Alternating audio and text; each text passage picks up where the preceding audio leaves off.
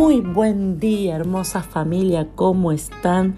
Seguimos en esta mañana orando juntos y seguimos en esta hermosa serie titulada Felicidad, porque claro que sí, la palabra de Dios también nos enseña cómo alcanzar esa plenitud en el corazón, en el día a día, esa felicidad, esa plenitud, esa dicha, esa fortuna de vivir una vida distinta.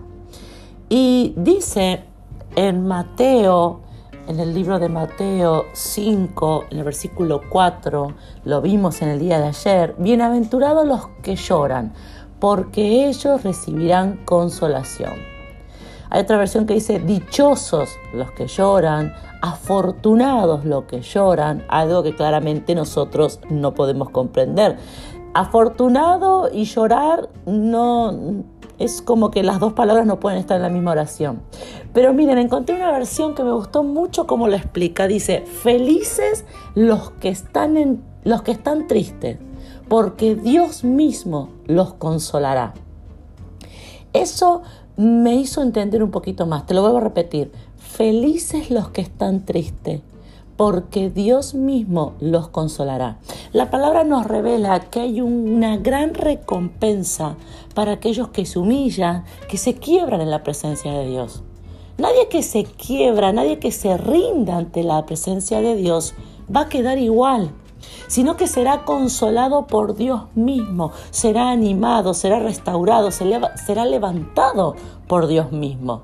Entonces podríamos decir, qué infeliz, qué desafortunado aquel que no se atreve a humillarse, a rendirse, a derramar lágrimas ante la presencia de Dios.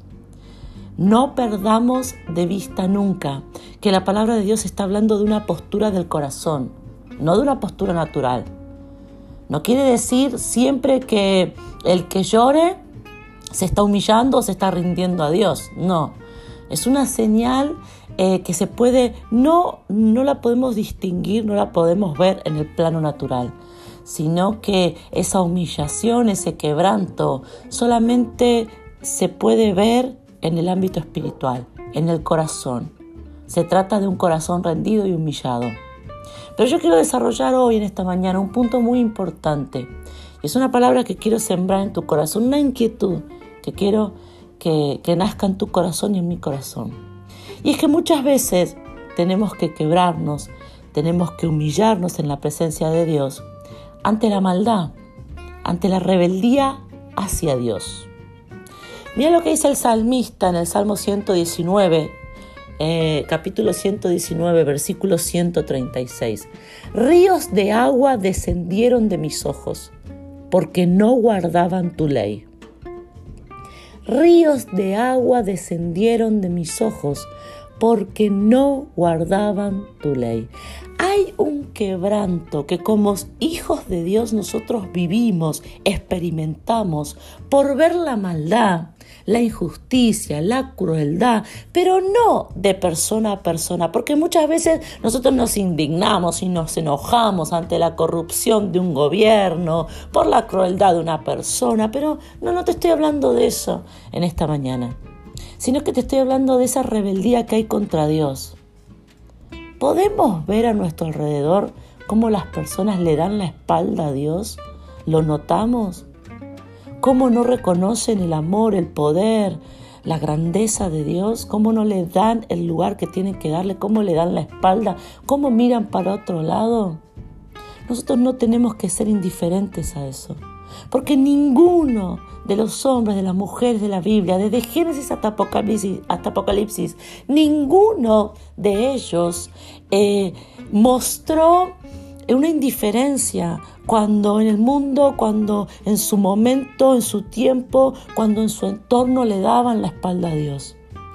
Todos, hombres y mujeres de fe que relata la palabra de Dios, todos, de una manera u otra, pidieron perdón por su generación, por la generación que estaban viviendo, por lo que estaban transitando. Y yo quiero decirte en esta mañana que también nos toca eso a nosotros. Dice la palabra de Dios en 2 de Corintios 7:14. Si se humillare mi pueblo, sobre el cual mi nombre es invocado, y oraren y buscaren mi rostro y se convirtieren de sus malos caminos, entonces yo oiré desde los cielos y perdonaré sus pecados y sanaré su tierra. En esta mañana quiero que nosotros oremos por esa sanidad. Dice sanaré su tierra, pero no vamos, vamos a orar, sí, por, por nuestro país, vamos a orar por, por la tierra en general, pero vamos a hacer una oración un poquito más verdadera, más certera, más cercana. Vamos a orar por la maldad que reconocemos que está bien cerquita nuestro. Quizás vos podés decir, sí, en mi misma familia, en mi casa misma, le dan la espalda a Dios. Quizás vos podés decir, sí, son los mismos familiares míos, los que yo veo, que se burlan, le dan la espalda a Dios, se quejan, hablan sin saber. Sabes, yo conozco mucha gente que está en mi entorno, que vez tras vez le da la espalda a Dios. Yo siempre a veces los observo y digo, ¿cuánto más aguantarán? ¿Cuánto más uno puede vivir sin rendirse ante Dios? ¿Cuánto, cuánto tiempo más uno puede vivir esta, esta vida sin Dios? Y estamos hablando de felicidad. ¿Cuánto tiempo más uno puede caminar en este mundo sin Dios? ¿Cuánto más? ¿Cuánto más aguantaría el cuerpo? ¿Cuánto más aguanta la mente? ¿Cuánto más aguanta un corazón sin Dios?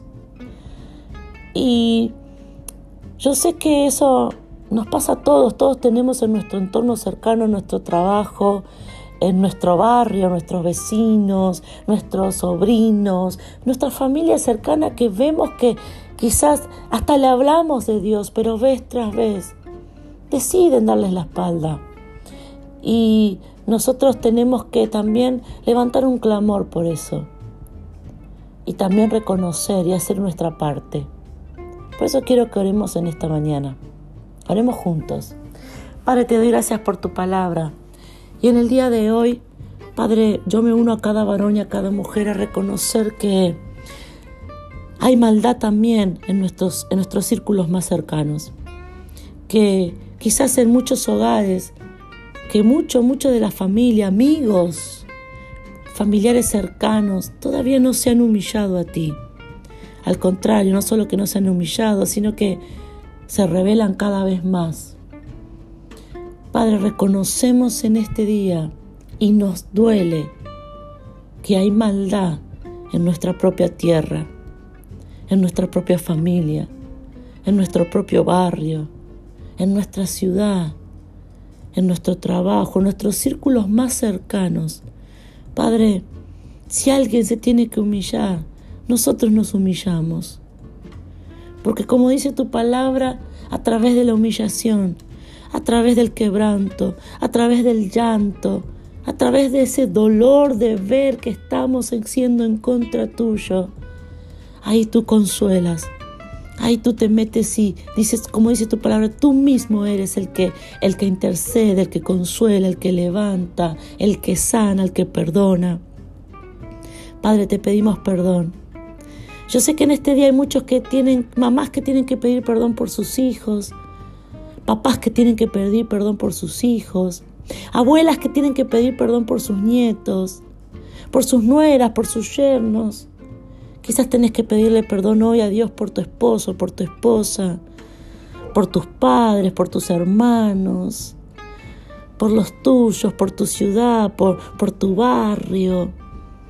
Hacelo, porque dice la palabra, yo declaro sobre tu vida que se va a activar sobre ti ese consolador, se va a activar sobre ti el perdonador, el misericordioso, el que sana, se va a activar por uno que se quiebra delante de la presencia. Gracias papá. Amén y amén.